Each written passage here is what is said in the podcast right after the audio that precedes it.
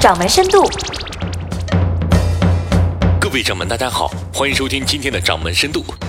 节目的开始呢，先跟大家来说一下最近发生在我身边的一件事儿。九月呢是中小学开学的日子，杭州有个魏先生，咱们就叫他老魏吧。他的女儿呢今年是上小学三年级，为了准备新学期的这个新课本包书皮啊，就到学校附近去买了一些塑料的包书膜。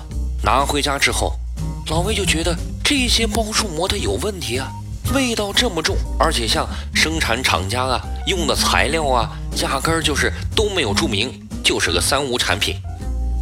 这个老魏啊比较较真儿，他呢打算拿着这些包书膜送到检测所里面去检测一下，这些包书膜到底对孩子的健康有没有威胁。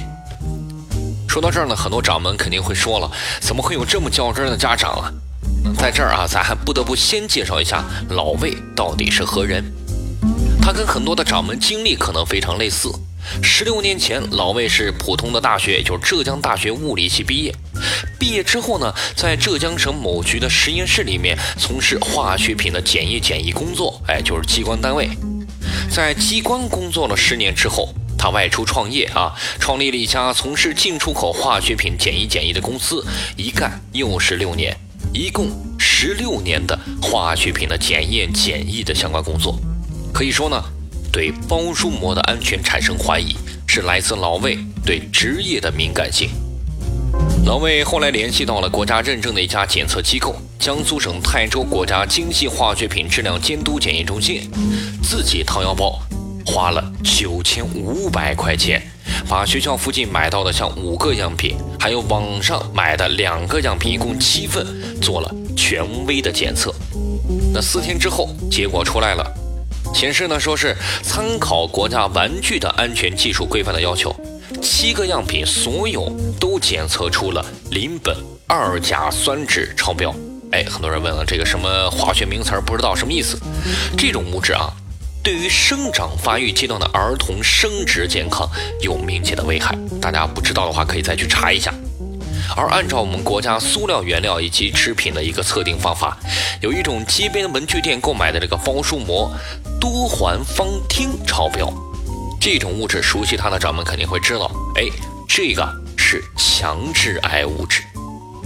结果拿到了，这个老魏担心的这个包书膜的确是不安全，那顶多是让女儿以后不要用了。那九千五百块钱买一个女儿健康和放心，那也是值得的，对不对？不过较真的这个老魏啊，没那么简单的去处理。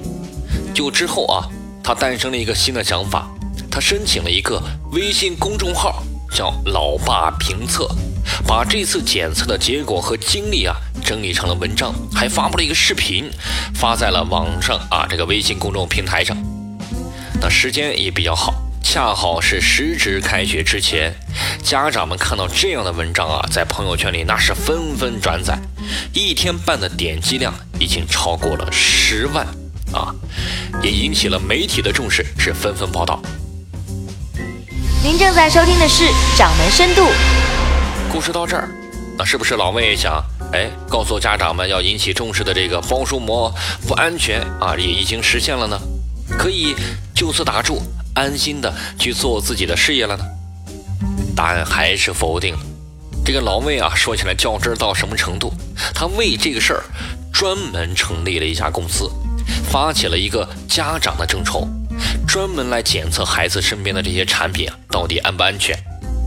这个包书膜最终处理的结果啊，老魏是联系了很多个厂家啊，希望对方能够生产环保安全的包书膜。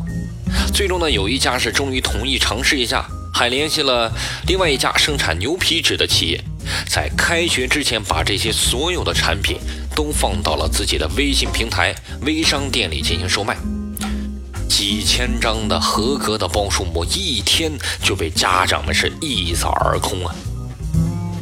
老魏告诉我说啊，做众筹，他是希望把老帕评测啊能够持续下去，毕竟这个检测费用它是一笔不小的开支。而是另一方面，这些所有合格的产品啊，最终都是成本价卖给需要的家长，不赚一分钱，他也是希望对孩子健康负责的事儿啊，能一直做下去，不要停了。